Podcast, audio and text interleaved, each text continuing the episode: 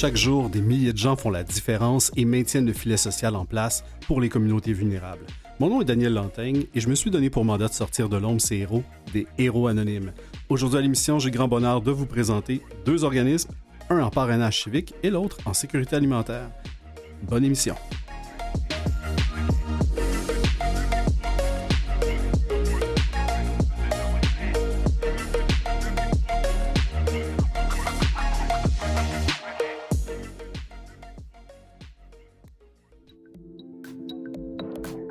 C'est donner mon temps à quelqu'un qui en a besoin, dans la bonne action, me sentir utile. C'est tout naturel pour moi d'essayer d'aider quelqu'un et j'avais le temps et euh, c'est pour ça que j'ai décidé de faire du bénévolat. Pour faire la différence, euh, tout simplement, pour offrir euh, du temps de qualité. De partager, d'aider.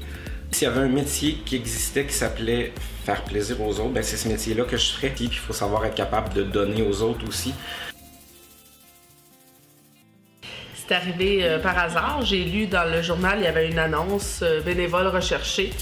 J'aimais aussi le petit lien euh, d'amitié qu'on pouvait créer au parrainage. Ben, c'est par ma job en premier. je suis chauffeur d'autobus, fait que déjà en partant, j'avais un contact avec eux autres. J'allais amener mes clients là, des activités pour le parrainage. À mon école au cégep, dans une foire de bénévolat, ils avaient un petit kiosque et ça m'a bien attiré parrainage civique, la première fois que j'ai euh, entendu parler de ça, c'était euh, par euh, le journal local. Ça m'a comme donné le goût de dire Ah, c'est peut-être quelque chose que j'aimerais faire. De ma colocataire, qu'elle m'en a plusieurs, plusieurs fois parlé. Tout de suite, je me suis sentie à l'aise avec l'organisme, j'ai apprécié les gens. Eh bien, en fait, je suis allée sur le site pour le bénévolat, puis j'ai tapé pour briser l'isolement, puis rapidement, c'est une des premières offres qui sont tombées. La clientèle déficience intellectuelle, mais tout de suite ça m'a intéressé. J'ai fait des recherches euh, pour trouver la bonne cause qui me rejoignait. Euh, j'avais envie de vivre une nouvelle expérience significative et euh, c'est ainsi que j'ai choisi Parrainage civique. Ce qui m'attirait à la base, c'était beaucoup la trisomie puis l'autisme. Quand on m'a présenté mon filleul, il vit avec une déficience intellectuelle légère, je trouvais que c'était tellement un beau défi qui combinait beaucoup de choses. Des gens intéressants. On n'a pas besoin de taper la galerie avec ces gens-là. Ça m'a interpellé. Et là, j'ai découvert tout un monde dont j'ignorais. Un monde de, de, personnes euh, qui, sont, qui ont des, des besoins. Je mon Dieu, que c'est gratifiant. Ils sont laissés pour compte, je trouve. Les sans-voix, on s'en occupe pas beaucoup. Je disais, il va avoir de quoi faire. Puis dans, le fond, les gestes qu'on fait, comme quand je sors à Michel, c'est pas, c'est pas un fardeau. Moi, je le vois comme n'importe qui, n'importe quel ami.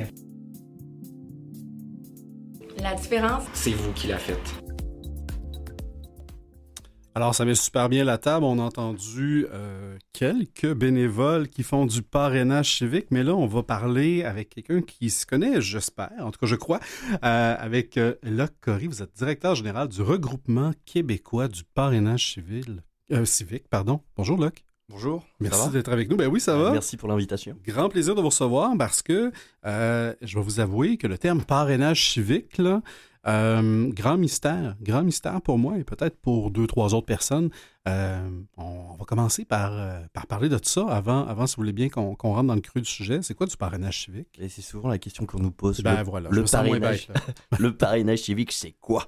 le parrainage civique, c'est tout simplement la mise en relation de deux personnes dans le but de créer un jumelage. Donc, il y a une personne bénévole et il y a une personne vivant avec une limitation. Cette limitation, euh, ça peut être une déficience intellectuelle, un, un trouble du spectre de l'autisme, une problématique en santé mentale ou un handicap physique. Donc des personnes vivant avec une limitation. Et donc par le jumelage, on essaye, enfin on favorise la participation sociale euh, de ces personnes-là. Ok, donc ça vient, ça vient répondre, j'imagine, à un besoin de briser l'isolement, ces gens-là, pour qu'ils puissent sortir, qu'ils aient quelqu'un avec qui, ben, avec avoir un peu de social, dans le fond? Alors c'est ça, bah, il y a 40 ans, quand, quand, enfin, quand est né le parrainage civique au Québec, on répondait, alors là il y a un mot qui est assez long, la désinstitutionnalisation. Vous l'avez dit d'une traite. Beaucoup mieux dit que moi, oui. Mais donc on répondait à cette demande-là. Mais euh, on, on se rend compte que euh, 40 ans après, euh, même s'ils ne sont plus institutionnalisés, euh, ils sont toujours dans des organismes, dans des cercles bien restreints où ils se fréquentent entre eux. Et nous, avec le parrainage civique, on essaye de, les mettre en lumière par des petites choses, parce que ce sont des citoyens euh, comme vous et moi, des consommateurs comme vous et moi. Et ben là, on, est fin septembre, mais Genre, durant tout l'été, on n'en voit pas forcément souvent en terrasse, dans les restaurants quoi que ce soit, alors qu'ils ont le droit euh, de participer à ça. Et grâce au jumelage, en fait, ils reprennent un peu confiance en la société. Ils participent en tant que citoyens, en tant que consommateurs à cette société, à tout ce qu'ils ont le droit de jouer en, en tant que personne. Ben, totalement, totalement.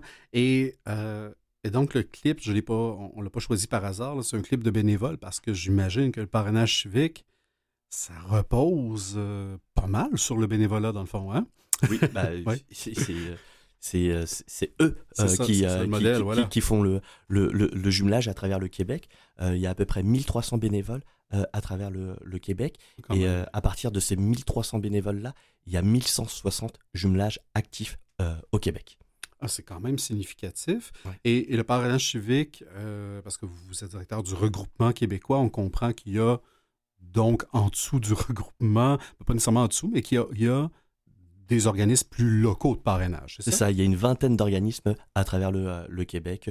Dans différentes régions, on est représenté euh, à travers le Québec. Rien qu'à Montréal, il y en a trois. En Montérégie, il y en a plusieurs, mais on est également en Chaudière-Appalaches, Abitibi, euh, Québec. enfin bon. Aussi loin que Québec. Ouais. on leur dira pas. non, non, en, en, tout respect, avec beaucoup d'amour pour mes amis de Québec. qui, qui arrive chez vous? Est-ce que ce sont des, des retraités qui ont du qui ont du temps? Est-ce que c'est des jeunes qui n'ont pas le choix de faire du bénévolat? Est-ce que c'est est-ce que ce sont des gens qui ont le goût d'aller vers l'autre puis de découvrir aussi un monde? Parce que c'est pas tout le monde qui, euh, ben, qui connaît la réalité de la déficience intellectuelle ou qui. Ça ressemble à quoi les bénévoles qui s'en vont à, la recherche de ces relations-là? Alors pour tout vous dire, vraiment on a tous les profils. De tout. De, nous, euh, les gens viennent vraiment comme ils sont, avec leur personnalité, leurs atouts, leurs faiblesses. Euh, juste on leur demande de vouloir partager du temps et qui ils sont, tout simplement. Donc on prend vraiment tous les profils et en fonction du profil du bénévole, mais également du filleul avec qui euh, il va être jumelé, on essaye de voir en fonction des intérêts communs ou pas. On, on, essaye de faire soit des matchs similaires ou soit des matchs de complémentarité. Donc euh, vraiment, il y en a pour tous les goûts. il y en a pour tous les goûts. ça peut être des jumelages mixtes, des jumelages euh, intergénérationnel. Euh, ça peut être vraiment de tout en fonction des envies euh, de chacun.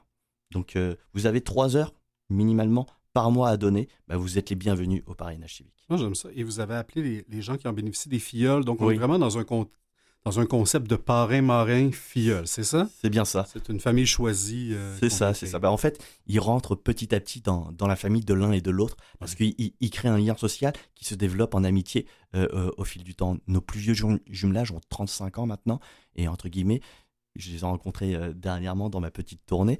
bah, ils ont vieilli ensemble, leur amitié a vieilli ensemble, etc. Donc c'est vraiment, c'est très beau à voir. Ah, ça doit être extrêmement beau parce qu'effectivement, on n'est pas juste dans. C'est pas du bénévolat transactionnel, c'est du bénévolat émotif, c'est du bénévolat dans lequel on, s'inscrit, puis ça devient, ça devient une relation. Là.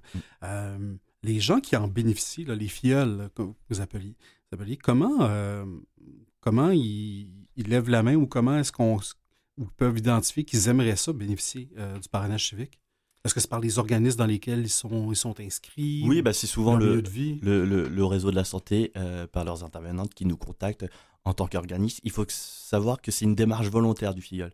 Il faut que ce soit lui qui ait envie de socialiser. On ne lui impose pas de sortir. Non, c'est ça, parce que souvent, euh, il y a des familles qui peuvent nous, nous, contacter ou quoi que ce soit, mais il faut que ça soit une démarche également de la part du filleul, qu'il ait vraiment lui aussi envie de partager une, une, relation de personne à personne avec une autre personne qui est, qui est de son réseau au tout début. Donc euh, ça doit être une démarche volontaire.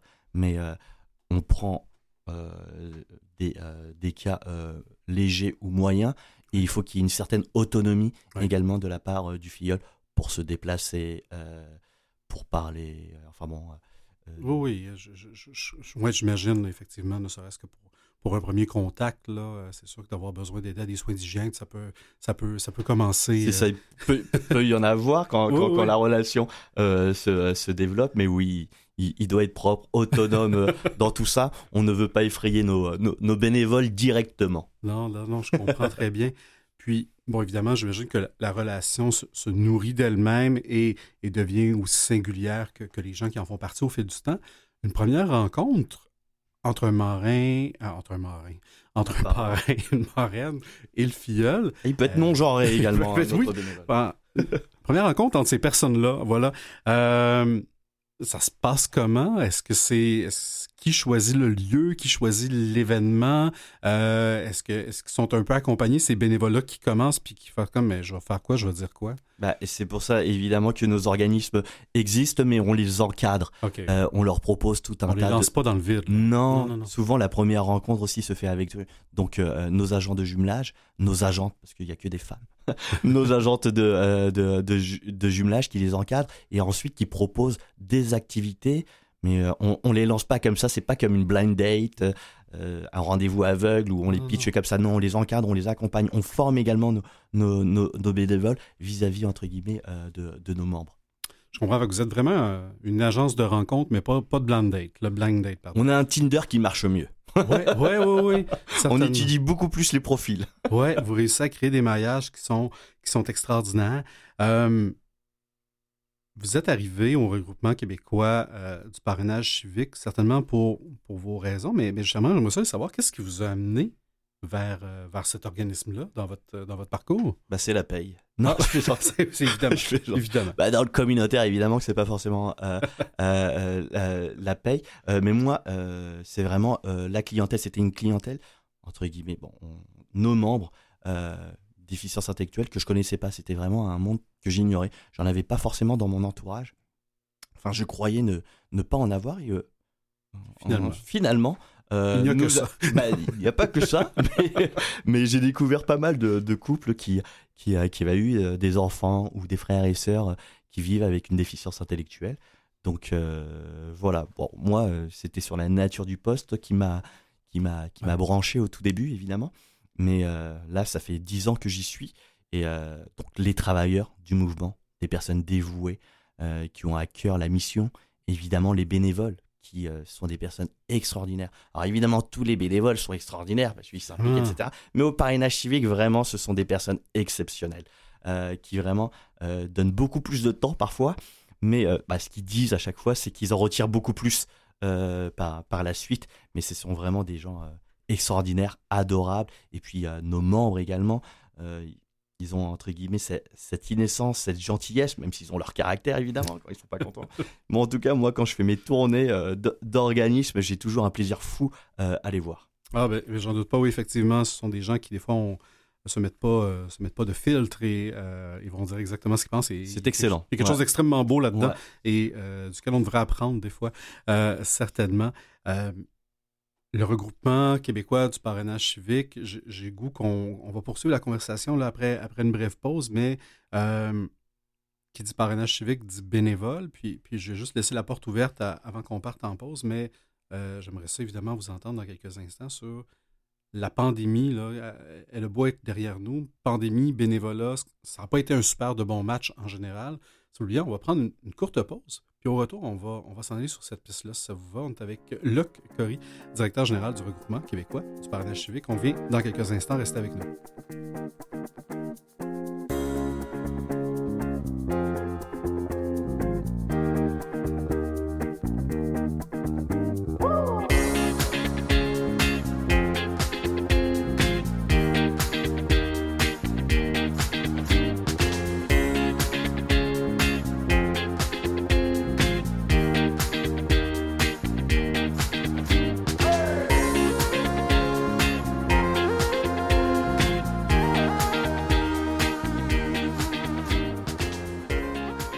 On est de retour à l'émission Les Héros Anonymes avec Luc Cory, directeur général du regroupement québécois du parrainage civique.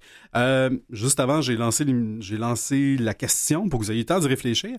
Euh, le bénévolat, le parrainage civique, comment ça s'est euh, passé? Est-ce que vous avez vu une exode de bénévoles? Parce que vous dites que vous en avez plusieurs, mais on s'entend que les, les aînés étaient beaucoup plus vulnérables durant la pandémie, donc on, ont dû mettre fin la plupart du temps à leurs implications. Comment, comment vous l'avez vécu? Alors, euh, ça a été vraiment un, un- un chamboulement, mais pas forcément dans, dans le négatif. Euh, Il y a eu euh, au tout début, euh, oui, cette insouciance, parce que nous, on, on fait des rencontres physiques, mais évidemment, quand les, les bénévoles ou les filleuls ne sont pas disponibles, juste un appel, toujours maintenir ce lien social. Donc évidemment, ils ont toujours maintenu ce, ce lien social malgré la pandémie, avec évidemment tous les outils numériques qu'on a à disposition maintenant. Mais on a constaté une fracture numérique au niveau de, de nos membres que ce soit au niveau de nos bénévoles euh, un, peu plus âgés, je fais un peu d'agisme là, et euh, euh, nos, nos, filleuls également. Nos filleuls sont même peut-être plus aptes parfois que nos, que nos bénévoles avec ces outils-là. Donc le, le, lien a été constant. Ensuite, en termes de recrues de bénévoles, évidemment, ça a mis la lumière quand même, l'isolement social, etc. Parce que chacun le vivait finalement, cet isolement social-là. donc on a eu également une vague de, de bénévoles potentiels qui ont contacté nos organismes. Euh, donc euh, ouais, donc c'est pour ça que ça n'a pas été. Après évidemment, on les a pas forcément tous gardés euh, ces bénévoles là, parce que parfois ça a été ponctuel ou quoi que ce soit, mais nous on, on demande quand même un, engagement sur le moyen long terme. mais on en a gardé, je vous dirais, on en a gardé près d'une moitié des gens qui ont voulu s'impliquer durant la pandémie. Mais évidemment, ça a été cette fracture numérique qui a été euh, plus dur pour certains euh, bénévoles ou, euh, ou filleuls. Ben oui, certainement. On a réalisé, on dirait qu'on a pris pleine, pleine conscience. On pensait que la, fracture numérique était, était en région, était dans les lieux éloignés. pour Mais il y a une d'adaptation de tout le monde, en fait, et assez rapidement. Ah, tant mieux. Ouais, vraiment. ouais, moi aussi, assez surpris. mais les gens ont vraiment pris le pouls. Alors évidemment, il y a eu les aides d'urgence, on, on a muni les, nos membres de tablettes, etc., pour euh, maintenir ce, ce, lien, mais euh, ils ont vite fait euh, pris le pouls. Ah, ben tant mieux, parce que parce qu'on a réalisé dans beaucoup d'organisations, ben, la pandémie avait, avait réisolé ces gens-là d'une certaine façon et, et ça, ça, a eu des conséquences. Là, Tout, tout n'a pas été rose, et puis nous, on n'est pas vraiment un, un, service de première ligne, mais évidemment que l'isolement social a été très dur à vivre ben pour, pour, pour nos membres. Certainement. Et et là, il y a le regroupement, euh, et, j'ai vous devant moi pour en parler. Il y a les organismes. À quoi ça sert un regroupement, euh, justement, euh, quand il y a une vingtaine d'organismes plus, plus locaux dont vous me parliez? Donc notre mission, c'est de regrouper, soutenir. Ah, j'aime ça. le regroupement, ça aurait regroupé. Donc, oui, bon, on, là, je vous suis. On rassemble, on rassemble évidemment tous nos organismes. On, on, est comme une communauté de pratique. On, on, partage, on échange, on les soutient. Euh, que ce soit les directions dans le communautaire, vous savez qu'il y a eu beaucoup de roulements, euh, évidemment avec l'inflation encore plus, euh, mais donc on soutient tous les organismes et les conseils d'administration, que ce soit l'administratif, comptabilité, mais également l'intervention, les suivis de jumelage, aider, former nos, nos, travailleurs sur le terrain et les représenter évidemment sur différentes tables de concertation pour évidemment un meilleur financement de nos organismes bah communautaires en santé et services sociaux et notamment ceux du, euh, du parrainage civique et le représenter également comme aujourd'hui euh, avec votre émission, mais faire la promotion euh, du parrainage civique à travers le Québec. On a un petit mouvement, mais on est une grande famille. Et il se trouve qu'on a un porte-parole, Marco Cagliari, qui nous aide dans cette promotion, et notamment dans, dans le cadre de cette journée québécoise du parrainage civique. Qui, ah. qui s'en vient. Ben parlons-en. Qu'est-ce que c'est que cette journée-là, tiens? Ben, c'est notre journée nationale. Donc, on l'a baptisée la journée P. Hein, souvent euh, un, que, un peu comme le parrainage civique. C'est quoi? C'est quoi cette journée C'est quoi la journée P? Dites-moi. c'est la journée du parrainage, évidemment. Hein. c'est un gros concept. Du partage, du plaisir. Donc, euh, c'est une journée festive où euh, tous les organismes de parrainage civique ouvrent leurs portes à travers diverses activités de promotion pour inviter bah, leur communauté. Bah, en région, enfin partout, enfin inviter les gens à venir s'intéresser donc à l'organisme, euh, et souvent, avec Marco Cagliari, on vient dans, ces événements-là et euh, on essaye de les ambiancer euh, pour donc partager un moment de plaisir avec nous. Ah ben oui, certainement, qui doit, amener le plaisir dans la place. J'en doute pas avec, le porte-parole que vous avez là. le parrainage civique, il est pour moi maintenant clair. Déjà, déjà c'est extraordinaire. Puis comme vous dites, dans, dans le rôle du regroupement, ben, effectivement, vous, vous le faites très bien de, expliquer ce que c'est parce que j'aurais pas pu recevoir euh, la vingtaine d'organismes, euh, bien, bien, que j'aurais voulu. Euh, on aurait pu faire une saison uniquement sur le parrainage civique. Pourquoi pas? Ben, pourquoi? Le concept. pourquoi pas? On, va y penser pour la, troisième saison. mais à court terme, vous faites un, très, très beau travail de le mettre sur la carte. Les gens qui, qui ont envie d'en faire, hein, parce que j'imagine que vous acceptez encore peut-être deux, trois bénévoles avant de fermer les portes. Ouais. Donc, il y a toujours du besoin. J'imagine des fois que le besoin doit être doit être grand. Euh, Euh, comment les gens, euh, est-ce qu'ils contactent leur organisme local? Est-ce qu'ils peuvent passer par le regroupement? Ils peuvent passer les par le, deux? ou, ils peuvent passer par le regroupement. On a un numéro gratuit je n'ai pas en tête là comme ça. Ah, moi, mais c'est je- moi, je 187. l'ai. Ah, vous l'avez. Je Bon. l'ai, je l'ai. On va, on, on va le dire. Tiens, le 1877, parrain, mais euh, pour ceux là, qui qui n'auraient qui pas envie de jouer aux devinettes avec les lettres, c'est le 1877 727 7246. Donc, à Alors, retenir. Oui, ils peuvent. simplement. Ils tombent directement en plus sur moi. hein. donc ils, entendent ma voix là. Voilà. Ils entendent ma voix là. Ils vont entendre la même normalement au, au téléphone. Mais donc euh, ils peuvent me contacter au niveau du, euh, du regroupement ou contacter évidemment l'organisme le plus proche euh, de leur région sur le site internet parrainagecivique.com. Ils retrouvent toutes les informations. Vous parliez de demande. Euh, donc oui, on a plus de 1000 jumelages actifs à travers le Québec, mais il y en a quand même 560 euh, qui sont en attente euh, Oh, d'un bénévole. Quand même, on- donc plus que deux, trois bénévoles qui manquent. C'est bien ça, ouais, malheureusement, à travers le Québec, donc ouais, il y, en a quand même. Le, le besoin est là, en fait. Le besoin est certainement là. Euh, et, et donc, à retenir, donc, si jamais vous ne connaissez pas l'organisme local, euh, vous pouvez vous rendre certainement sur, sur parrainmarraine.com et euh, le numéro 1877 parrain, euh, qui va être une, certainement une très, très belle porte d'entrée pour, euh, pour aller découvrir ce qu'il y a à faire là-dessus. Évidemment, lorsqu'on parle d'organisme communautaire, puis, vous le faites, euh, on sait bien que le financement n'est pas, euh, est pas toujours pleinement au rendez-vous. Ça vient avec des défis. Le défi est double, hein, les bénévoles et, l'argent. Il n'y a rien de tout ça qui tombe du ciel. Euh, Qu'est-ce que les gens qui nous écoutent, évidemment, au-delà de devenir parrain ou marraine et de donner du temps, ce qu'on espère que les gens vont, certainement faire, comment est-ce qu'ils peuvent, comment est-ce qu'ils peuvent vous donner un coup de main, dans le fond? Alors pour s'impliquer autrement, évidemment, il y a, il y a des dons euh, à, à- à- à l'organisme. Il se trouve qu'au niveau du, euh, du regroupement, euh, on a ouvert un, un fonds de dotation euh, du parrainage civique pour soutenir donc la mission du parrainage civique à, à travers le Québec. Donc également rendez-vous sur notre site à ce moment-là pour pour faire des dons. Il y a évidemment les organismes sont autonomes, hein. donc chacun gère.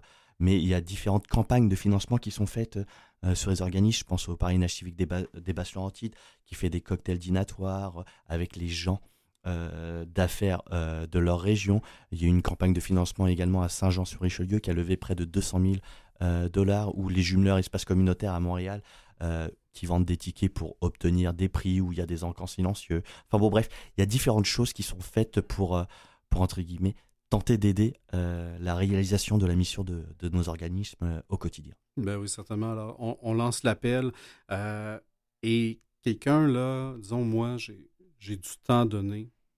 Je ne sais pas si je vais le donner à du parrainage civique, je vais donner une autre cause. Vos bénévoles, on, a entendu des clips, là, évidemment, au début de l'émission, mais vos bénévoles, ils doivent ressortir avec un, certain constat, se dire, ben, ce bénévolat m'a apporté ça, m'a permis d'avoir des relations que je n'aurais pas eues. Qu'est-ce qui ressort souvent de, de- d'extraordinaire dans ces rencontres-là pour, euh, pour les bénévoles qui font du parrainage? Alors, ils sont déjà très ouverts, mais ça ouvre encore plus l'esprit. Oui, hein. Ça sensibilise encore plus sur la différence, euh, sur l'impact que l'on peut faire, des petits gestes et juste, entre guillemets, être soi-même, euh, être en contact avec une personne, être un ami euh, pour quelqu'un, bah, vous, vous apportez un plus à cette personne et puis bah, le voir évoluer, bah, ça vous apporte énormément. Et puis, vu que le, le filleul vous apporte aussi énormément, euh, tout le monde en ressort grandi. Et puis, euh, la différence, pour pas. euh, on est sur un milieu concurrentiel quand même, le bénévolat, mais nous, Daniel, pour vous faire venir, je vous dirais, bah, venez vraiment comme vous êtes, ce que vous avez envie de partager. Mais je je vous dis un exemple comme ça, mais par exemple, oui, bon, on peut faire des activités dites sportives, des petites marches, faire du vélo, des choses comme ça, mais juste, entre guillemets, bah, pff, je n'ai pas le goût de sortir, je, je veux juste regarder un film, manger une pizza ou quoi que ce soit. Bah, on peut faire ça. De qui- faire un Ironman. non, il n'y a pas forcément des activités, entre guillemets, extraordinaires que l'on demande. C'est juste partager qui vous êtes. Ça, ça vient du cœur, votre personnalité, en fait. Donc, euh, c'est pas contraignant, puisque, bon, je vais aller faire les courses. Il y en a qui vont juste faire leur épicerie ensemble, mais ils partagent ce moment-là ensemble. Donc, ils parlent de tout et de rien, mais euh, ce tout et de rien, bah, c'est comme dans la vie de tous les jours. Ils partagent quelque chose ensemble. Donc, on les fait sortir de leur carcan, nos, nos, nos, nos membres, et euh, juste euh, vraiment, comme je vous dis, sur des activités plus ou moins banales. Mais il y en a qui ont fait des, des activités aussi extraordinaires. Mais Daniel, vous, vous allez faire ça, j'imagine, des activités extraordinaires. Ben, ben, ça va de soi, ça va de soi. C'est jamais ordinaire avec moi. Là. Euh, même faire l'épicerie, Partager une émission de radio avec un, un, filleul, je vous, je vous, invite à le faire. Ah, ben, ce serait avec grand plaisir. Euh, on, a, on a, parlé, là, vous avez dit vos, vos filleuls, on a parlé de déficience intellectuelle, euh, troubles du spectre de l'autisme, handicap physique, euh, santé mentale. Vous avez parlé du nombre de bénévoles qui, qui vous manquent en fonction des, des, jumelages qui sont en attente. Est-ce que vous avez, euh, est-ce que vous avez observé une, une, croissance dans la demande puis les besoins dans les dernières années? Ou on est dans une certaine stabilité, mais il manque toujours de bénévoles? En fait, on est dans une croissance. Ah oui? Toujours demande de besoin, toujours. On est. Euh, les, les, bénévoles, malheureusement, ne se ruent pas à la porte de, de nos organismes. Euh, certains organismes bloquent les files, euh, les files d'attente, enfin, bloquent leur liste d'attente. Euh, d'autres la laissent ouverte. Donc, ce nombre peut être fluctuant. parce que évidemment on n'a pas assez de travailleurs pour s'occuper aussi de ces personnes qui sont sur une liste d'attente. On essaie toujours de maintenir ce lien, même s'ils n'ont pas de, de, jumelage. Donc il, évidemment il y a une vie associative au niveau de nos, nos organismes, mais les besoins sont, sont grandissants. L'isolement social de toute manière, avec l'ère euh, numérique, etc., on s'isole un peu plus, on, ressent le besoin, et puis la pandémie vraiment l'a remarqué, on a besoin de voir les gens, de d'aller prendre un café, de sortir prendre une marche, on a besoin de ce truc-là. Les écrans, c'est bien, le numérique, c'est bien, mais on a besoin de, de ce lien humain, de cette relation de personne à personne euh, en vrai. Ben, L'appel est lancé vraiment, vous avez réussi à me convaincre, euh, votre organisme et les rencontres et ces moments-là euh, qu'on peut vivre avec quelqu'un. Si vous avez au moins trois heures de temps donné par mois, alors euh, je vous invite certainement à considérer euh, votre organisme de parrainage civique. Merci beaucoup d'avoir été avec nous. C'est un très, très grand plaisir Merci de vous pour l'invitation. parler de l'organisme. Euh, je redonne les coordonnées euh, parce que des fois, on, on, les défile rapidement pour n'a pas toujours de stylo à portée de main. Donc, c'est le 1877 parrain. Et donc, comme je dis, pour ceux qui ne veulent pas faire de devinette, 1877 727 7246. On peut également se rendre sur parrainmarraine.com, pardon. Et euh, journée, la journée P. La journée ça? P, oui. La journée P le 25 septembre et votre porte-parole Marco euh, Cagliari de cette journée-là qui euh, va certainement mettre de l'ambiance. Oui, allez-y. Oui, je veux juste faire une rectification. Notre site internet, c'est parrainagecivique.com. Parrainagecivique.com, pardon. Mais vous allez trouver. Vous tapez parrainage civique, paramarraine, on est partout. On va y arriver. Le référencement est bon. Bien, merci de l'avoir précisé. Alors, rendez-vous euh, auprès de cet organisme-là. C'est un grand plaisir de vous recevoir. Merci encore une fois d'avoir été avec nous en studio. Je vous invite évidemment à rester en ondes parce que dans quelques instants, on vous présente un autre héros anonyme.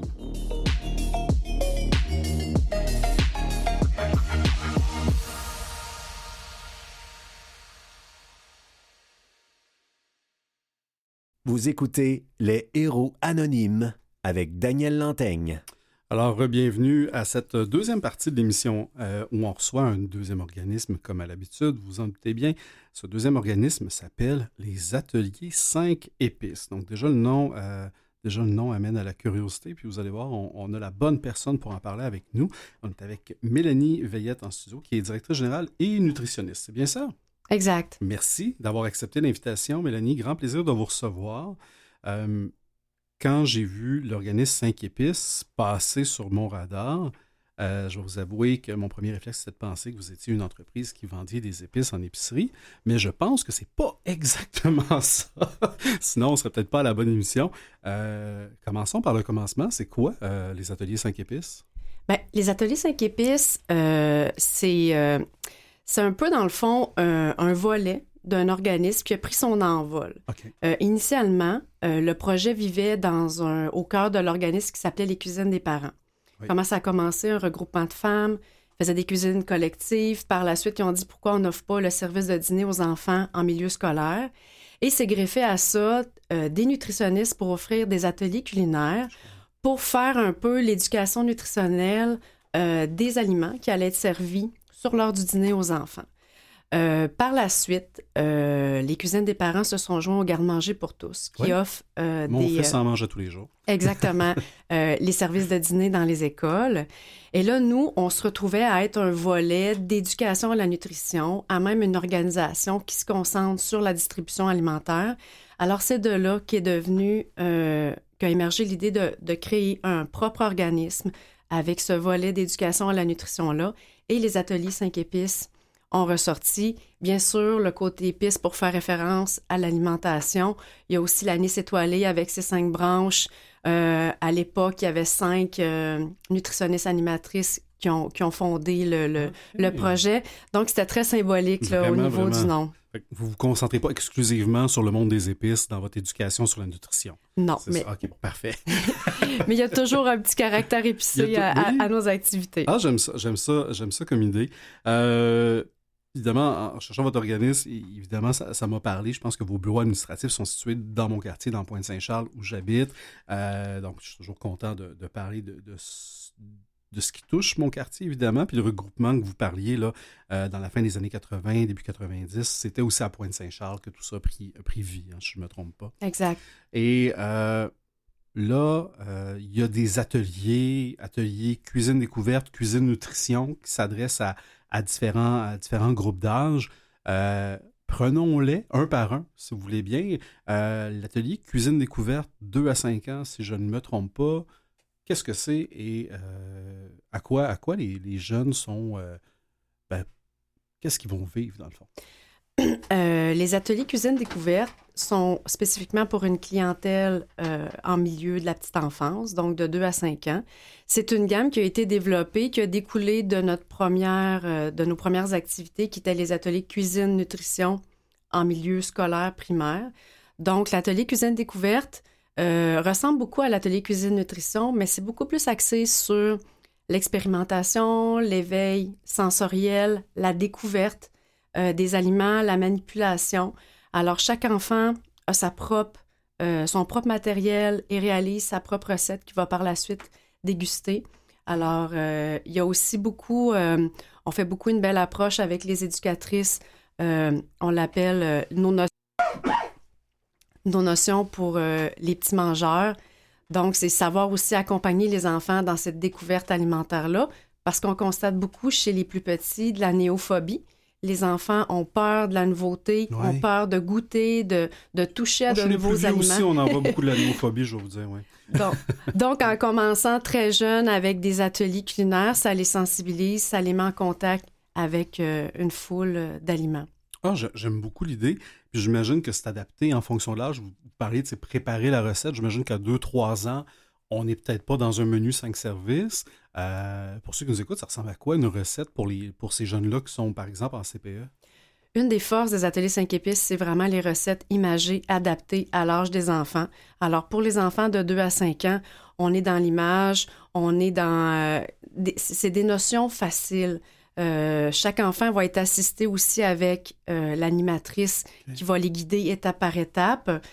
Euh, donc, c'est, euh, ça, le mène à, avoir une, réussite, une réalisation assurée finalement de, vivre l'atelier. Oh, gé- génial. J'ai- été visité sur votre site, puis je voyais vos ressources. C'est hyper visuel, c'est presque ludique, c'est super simple. Ça, ça vient enlever, euh, je vous dire, le stress de, faire une recette, de mon, ça va être compliqué, qu'est-ce qu'il faut faire, est-ce que.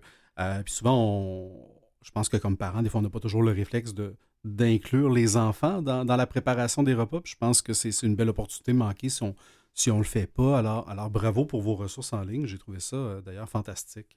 Euh, Est-ce que euh, la cuisine découverte, là, dans, du côté des CPE, moi, j'ai, je savais pas que ça existait avant de, avant de vous rencontrer. Malheureusement, euh, mon fils n'a pas vécu ça. J'aurais adoré qu'il le fasse. Est-ce que c'est un programme qui est déployé euh, à grande échelle? Euh, ça, ça représente quoi, ce programme-là, à travers, à travers le, le territoire que vous couvrez? L'atelier cuisine découverte, ça correspond peut-être environ à 40 euh, Ah oui, quand de l'offre des ateliers. On a deux volets principalement aux ateliers 5 épices, le volet atelier culinaire, le volet formation qu'on pourra parler plus tard. Euh, ce qui prend majoritairement le plus euh, de notre temps, c'est le volet euh, atelier cuisine nutrition en milieu scolaire primaire. Mais oui, on tend de plus en plus à développer le- le- l'offre pour, Ben oui. les, pour les CPE. Ah, je trouve ça extraordinaire. Fait que si les, si les CPE sont intéressés, dans le fond, ils vous contactent à l'organisme pour, ben, pour dire ben, nous, on aimerait ça, offrir ce type d'atelier-là euh, auprès de nos jeunes. Oui, tout à fait. On se déplace dans la grande région de Montréal pour offrir les ateliers culinaires. On a des formulaires de demande sur notre site euh, Internet. Les gens peuvent aussi nous appeler Donc, euh, oui, c'est une offre qui, qui- qui est disponible. Ah, c'est- franchement intéressant. Du côté atelier cuisine nutrition là, qui s'adresse aux un peu plus vieux jusqu'à 12 ans, on est un peu dans le même principe, dans le fond? Oui, mais c'est sûr qu'on on pousse plus loin la chose. Euh, il y a une gradation aussi des apprentissages qui se fait au fil des cycles scolaires. Euh, là encore, les recettes sont adaptées, plus imagées vers plus d'écriture vers la fin. Nos programmes sont en lien avec euh, le programme de formation de l'École québécoise.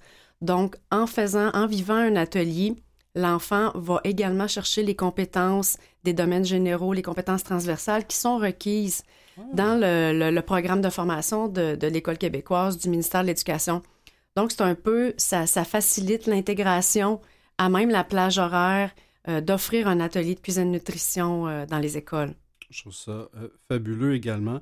Et on y a touché, mais qu'est-ce qu'on vise exactement avec ces programmes-là? Est-ce que c'est que les jeunes soient plus autonomes pour se faire à manger eux-mêmes? Est-ce que c'est un éveil euh, à la nourriture? Est-ce qu'on est dans les saines habitudes alimentaires? Est-ce qu'on est dans un peu de tout ça? Parce que ben, vous ne faites pas que des ateliers, vous êtes à la base, là, ben, vous puis, puis, puis les gens de votre équipe, vous êtes des nutritionnistes, donc j'imagine qu'il y a une certaine sensibilité puis il y a une visée par rapport à tout ça. là. Oui, c'est ça, ça nous ramène à la mission de l'organisme qui est vraiment favoriser l'éducation nutritionnelle et culinaire des enfants et de leurs familles. Et c'est un concept qu'on représente de plus en plus par euh, la littératie alimentaire. Alors nous, c'est vraiment d'outiller les enfants de connaître l'origine des aliments, le nom des aliments. Euh, c'est pas tant d'axer sur la valeur nutritive que le fait de faire découvrir, de faire manipuler les enfants pour que par la suite, après, quand t'aimes pas trop la tomate, tu la coupes, tu la cuisines, tu la prépares, tu l'assaisonnes, tu tu la mets dans une recette. Après, ça va de soi que tu vas y goûter parce que tu es fier de tout ça. Ben oui. Alors, c'est de cette manière-là qu'on va, euh, dans le fond, célébrer la, la, la, la- le côté santé puis le côté valeur nutritive là, euh, associé euh, aux Tel- ateliers. Tellement vrai, tellement vrai. Là, je, prends, je prends juste l'exemple de mon, mon fils, il a 6 ans, et quand il m'aide à faire de souper ou qu'on fait des biscuits ensemble ou peu importe quoi, il est tellement content de dire que c'est lui qui les a faits. Puis là, il prend tout le crédit, évidemment. Euh, puis je lui laisse. On n'est pas dans une guerre d'ego. Mais, euh, mais quand il sait qu'il l'a fait, puis, puis on nourrit cette fierté-là en disant, ben, au, au lieu de l'acheter tout fait, là, tu vois, tu peux le faire toi-même. Puis, puis il dit, ben, c'est bien meilleur parce que c'est moi qui l'ai fait. Puis moi, je trouve ça extraordinaire. J'ai pas. euh, la cuisine est arrivée tard pour moi dans la vie. Je trouve que c'est intéressant de, de- de l'amener plus tôt que tard dans la vie des jeunes. Oui, puis ça va au-delà des répercussions sur la santé Oui. où c'est aussi de l'estime de soi, euh, de la fierté quand l'enfant arrive le soir avec la recette. Dis moi j'ai fait ça aujourd'hui à l'école, j'ai envie qu'on la refasse ensemble, je vais te montrer comment faire. C'est très complémentaire à, ce que l'enfant peut vivre dans sa, communauté, dans sa communauté scolaire. Vraiment, vraiment. En tout cas, vous devriez voir mon fils quand il fait ses biscuits à Noël. euh, il voudra en donner à tout le quartier, certainement. Euh, il y a une grande fierté qui vient avec ça. Vous avez parlé, donc, de ces. Bon, on, on va parler du volet formation un peu plus tard. Euh, donc, volet cuisine découverte, volet nutrition. Le territoire, c'est le Grand Montréal, c'est ça? Oui, tout à fait. Oui, puis j'imagine parce que vous envoyez des intervenants euh, faire ces ateliers-là ou comment ça fonctionne pour les intervenants? Euh, tous nos, nos ateliers sont animés par des nutritionnistes animatrices qui sont certifiées. Alors, euh, c'est vraiment un, un service clé en main. La nutritionniste arrive avec tous les aliments, tout le matériel culinaire, euh, prend la peine de s'installer avant, reçoit la classe avec l'enseignant ou euh, le groupe avec l'éducatrice. Par la suite, le rangement s'effectue, on repart, tout est, euh, tout est rangé, tout est terminé. Ça vient aussi avec des jeux pédagogiques, du beau matériel, d'animation pédagogique. C'est c'est- c'est- c'est Ah. une très belle activité à vivre, tant pour les enfants que, que pour les, les intervenants, finalement. Vraiment. Puis je ne sais pas si vous avez, si vous avez une idée d'ordre de grandeur, bon an, mal an, combien de, ben, soit combien de jeunes ou peut-être combien de groupes ou d'écoles CPE vous réussissez à rejoindre avec vos programmes? Bon, c'est sûr qu'on a eu un petit... euh, Ouais, la- la pandémie, la euh, a fait qu'on a, on a mis une petite pause. On, on revient vers un 300 ateliers par année, euh, grosso modo. On vise peut-être là, un 350 cette année, d'ici la fin de l'année scolaire. Donc, ça va quand même bien. Euh, L'équipe est très mobilisée. La demande est très bonne et souvent, en, en, vers la fin de l'année, on, est dans l'obligation de refuser ou de reporter une ah liste d'attente pour l'année d'après. Euh, donc oui, c'est un projet qui est quand même assez populaire. Ben, j'en doute pas. En tout cas, moi, il, me donne le goût. Euh, il me donne le goût si je pouvais. En tout cas, si jamais j'avais de l'influence auprès de l'école de mon enfant, je pousserais fort en ce sens-là pour, pour qu'il vous contacte. Et, et, juste se rappeler, ben, vous, êtes, vous êtes un OBNL. Hein. Vous êtes constitué comme un OBNL, donc j'imagine que ce n'est pas non plus des prix mirobolants pour les écoles ou les CPE qui souhaitent vous contacter. C'est sûr que la valeur d'un atelier, compte tenu de tout ce qu'on vient ben, discuter ensemble, les nutritionnistes, les aliments, euh, notre matériel pédagogique a été élaboré en lien avec les programmes du ministère. Donc oui, ça a une valeur qui est quand même assez élevée. Pour aider les écoles euh, à alléger la facture, nous, on va chercher des subventions privées, on sollicite différents bailleurs de fonds qui vont venir donner un coup de main puis réduire la facture des ah! écoles. Ah, Alors, euh, c'est la, la, la, technique qu'on a, euh, qu'on a mis en place pour justement favoriser ben l'accès à, nos activités. Ben oui, certainement. En tout cas, ça, ça doit bénéficier à un, très grand nombre euh, de jeunes et et par la bande de famille aussi, parce que tout ça a des bénéfices collatéraux. On parle souvent de dommages collatéraux, mais je pense qu'on est dans du grand bénéfice collatéral ici. Là. Oui, puis euh, durant les ateliers culinaires, les parents sont invités à participer, ah. les parents, les grands-parents, euh, que ce soit en milieu de la petite enfance ou en milieu scolaire. Alors, ils voient leur enfant euh, œuvrer dans un tout autre contexte ben que d'être assis à leur bureau. C'est très valorisant pour le parent et pour l'enfant. Et ça donne un coup de main, là, euh, qui, dans le fond, les parents qui viennent se, retrouvent un peu à, jouer le rôle de bénévole au sein de, notre organisation. Ah, c'est vraiment pas bête. Alors, écoutez, si vous voulez bien, on va prendre une, courte pause, euh, Mélanie Veillette. On va, on va aller écouter, d'ailleurs, un petit clip qui provient de votre site web pour en apprendre un peu plus sur, sur ce que vous faites comme offre. À la recherche d'une activité pour développer le potentiel de vos petits cuistots? Découvrez les ateliers 5 épices notre mission Favoriser l'éducation nutritionnelle et culinaire auprès des enfants et de leurs familles par le biais d'ateliers de cuisine.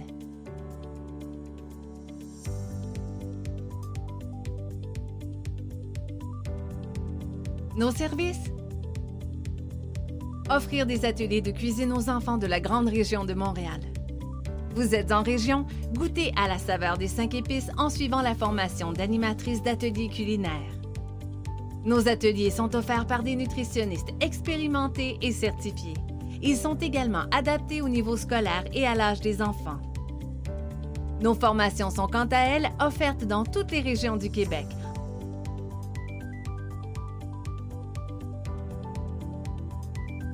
En ligne, en présentiel ou en mode hybride. Nous nous adaptons à vos besoins. Faites partie des personnes formées et ayez accès à une foule d'outils pédagogiques qui vous aideront à aborder les bases de la nutrition de façon ludique et imagée. Profitez d'une véritable expertise nutritionnelle.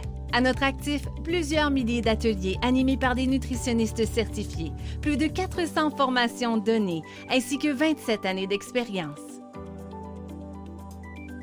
N'attendez plus, L'aventure culinaire de vos petits cuistots commence ici. Ben alors, certainement, n'attendez plus euh, pour vos petits cuistots. Euh, alors, on a écouté euh, un, clip super intéressant qui positionne bien l'organisme aussi. D'ailleurs, vous allez pouvoir le retrouver là, sur le, site de 5épices.org. Il y a tout le volet de formation que vous aviez parlé en début, euh, en début d'émission, puis qu'on aurait entendu dans le clip, là, euh, la formation qui semble avoir une portée un peu plus grande. Euh, je suis curieux d'en savoir plus. Oui, tout à fait. L'idée est venue du fait que, bon, on anime plusieurs milliers d'ateliers depuis le début. Ben on, a développé une expertise en lien avec la réalisation d'ateliers culinaires avec un groupe d'enfants.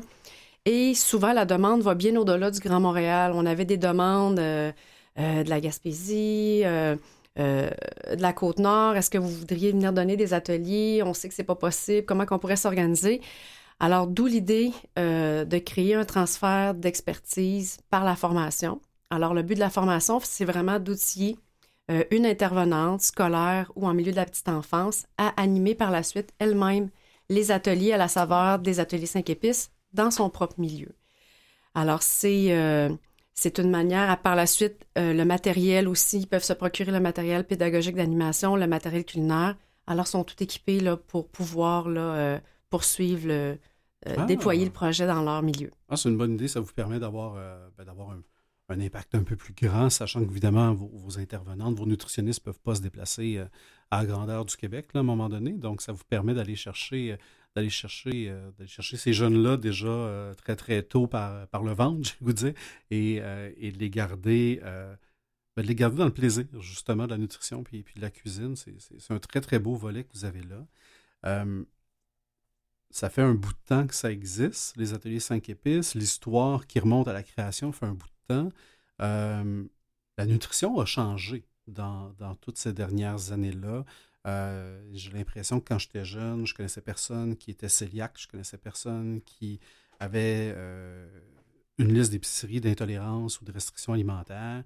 Euh, est-ce que ça a changé quelque chose pour vous, l'évolution de la nutrition, et comment vous vous êtes adapté à travers le temps à tout ça? Bien, c'est sûr que les concepts de base restent les mêmes. Hein? Et euh, comme je vous disais plus tôt, on n'est pas axé sur euh, expliquer à l'enfant la valeur nutritive, les vitamines, les minéraux. Oui, on en parle, mais le but, c'est vraiment la découverte par l'expérimentation, euh, la manipulation. c'est, c'est, ça va au-delà de la nutrition. C'est vraiment dans un concept de la saine alimentation dans sa, dans sa globalité chaque enfant va devenir un citoyen qui va avoir à se nourrir, à nourrir sa famille. Alors, c'est vraiment dans, cette optique-là de, d'ouverture qu'on emmène les enfants euh, à vivre l'atelier culinaire. Je comprends, certainement. Et les écoles qui, euh, si on revient au, programme, ben, ou les écoles ou les CPE, est-ce que ce sont euh, des établissements qui sont en lien avec une clientèle défavorisée, avec une clientèle qui est favorisée? Est-ce que c'est un beau mélange de tout ça que vous avez? Parce que euh, on a parlé là, du garde-manger pour tous. Bien, évidemment, je sais pourquoi il y a le garde-manger pour tous dans mon quartier à Pointe-Saint-Charles. Euh, est-ce qu'il y a ce même, cette, même réalité-là où vraiment toutes les écoles, tous les CPE sont bienvenus et cognent à votre porte? Bien, originairement, c'est sûr qu'on vient de Pointe-Saint-Charles. Euh, notre offre a été, la première offre a été en milieu défavorisé. On est resté longtemps avec cette clientèle qui était notre clientèle principale. Et c'est sûr que ça fait partie aussi de la mission de l'organisation de cibler principalement les milieux défavorisés. Mais au fil des années, c'est sûr qu'on a élargi l'offre et euh, on permet euh, également à, d'autres euh, milieux, d'autres écoles qui proviennent de secteurs peut-être plus favorisés de profiter là, du concept des ateliers. Ben oui, certainement. Ah ben, tant mieux, tant mieux, tant mieux que ça puisse bénéficier au plus grand nombre. Je pense que, chaque jeune a grand intérêt à, à découvrir ce plaisir-là. Vous disiez que des fois, en cours d'année, ben, il arrive que vous deviez peut-être dire non à, certaines demandes. Euh, l'enjeu, j'imagine que c'est un enjeu de capacité? Tout à fait. Un enjeu de capacité, puis il y a aussi il y a un travail aussi à faire en amont, je crois, pour euh, la répartition des ateliers au cours de l'année. Souvent, les enseignants se disent Ah, on va prendre nos ateliers au mois de mars, c'est le mois de la nutrition, hmm. ça, ça, ça, va bien ensemble. Mais la saine alimentation, la nutrition, la cuisine, ça gagne à être euh, réparti à l'année longue. Donc, euh, on travaille beaucoup à ça, à avoir une meilleure répartition des ateliers en cours d'année. Euh, c'est sûr qu'au cours des deux dernières années, là, les milieux étaient plus frileux aussi ben là, en, début d'année à, réserver là, pour, pour, une activité. Non, certainement, parce que oui, le mois de mars, c'est bien parce que ça permet de mettre plus de, place euh, à, cette thématique-là sur la place publique, mais en même temps, euh, je vous dire, l'enfant de 3 ans, il s'en fout que ce soit le mois de mars, le mois de la nutrition. Pour lui, euh, pour lui le plaisir peut se découvrir à n'importe quel moment dans l'année, puis ça, ça, crée moins de pression autour de ce mois-là, autour de votre organisme. Oui, puis on a, on a, développé au fil des années 54 thématiques. Alors, il y en a avec toutes les saisons, tous les aliments qui sont en saison. Il y, a des belles thématiques qui peuvent se faire, l'érable, la pomme poire. Donc, en ah lien avec le mois, la saison, on peut offrir là, quelque chose qui est très représentatif. Ah, c'est super intéressant, ça, le, le, volet des thématiques. Fait que vous vous adaptez évidemment aussi à, ce qu'il y a ce qu'il y a en fonction de la saison. C'est franchement intéressant. Euh, qu'est-ce qui euh, qu'est-ce que je peux vous, euh, vous souhaiter pour la suite des choses aux ateliers 5 épices dans votre histoire? Ben, c'est sûr que euh, le nerf de la guerre de pratiquement tous les organismes communautaires, c'est le financement. Euh, on a actuellement la chance euh, d'avoir un gros financement du ministère de la Santé et des Services sociaux pour le volet des formations. Alors, ça nous permet de déployer nos formations à travers les différentes régions du Québec. Mais bon, toute bonne chose a une fin. le financement va se terminer là, en, en 2026. Alors, on est toujours à la recherche oui, d'un gros financement qui va nous permettre de nous soutenir dans toutes nos activités de base et aussi du financement ponctuel pour soutenir le volet des ateliers culinaires. Alors, c'est c'est euh, l'honneur de la guerre, comme Ben je oui, disais. là. Certainement. Donc, les gens qui, euh, qui nous écoutent, parce que j'imagine, oui, il y, a, il y a les grands bailleurs de fonds, les, les fondations euh, et, et, euh, et les fonds publics, mais certainement, j'imagine que les gens individuellement peuvent aussi vous donner un coup de main. Oui, et c'est un, volet qu'on doit développer davantage. Euh, on, reste une petite équipe, on se concentre beaucoup à, fournir euh, un service puis des produits de qualité, mais oui, euh, effectivement. Ah ben, écoutez, on, lance l'appel aux gens certainement qui vont vouloir euh, vous soutenir dans tout ça parce que je pense que euh, vous avez une, une mission euh, extraordinaire. Ça, c'est ça, c'est clair, on en convient. Euh, mais vous avez une mission, en tout cas moi, qui, me parle personnellement. Donc, donc c'est intéressant parce que les gens qui nous écoutent, ben, il y en a souvent une partie qui vont soit avoir le goût de bénéficier des services de l'organisme, puis une autre partie vont, ah ben, moi, je pense que j'ai plus envie de soutenir l'organisme, peut-être que j'en ai pas de besoin. Euh, sais, quoi qu'il en soit, je pense qu'il y a moyen certainement de donner, euh, donner beaucoup d'amour à cet organisme-là qui, fait, euh, qui fait beaucoup pour nos jeunes, pour nos familles.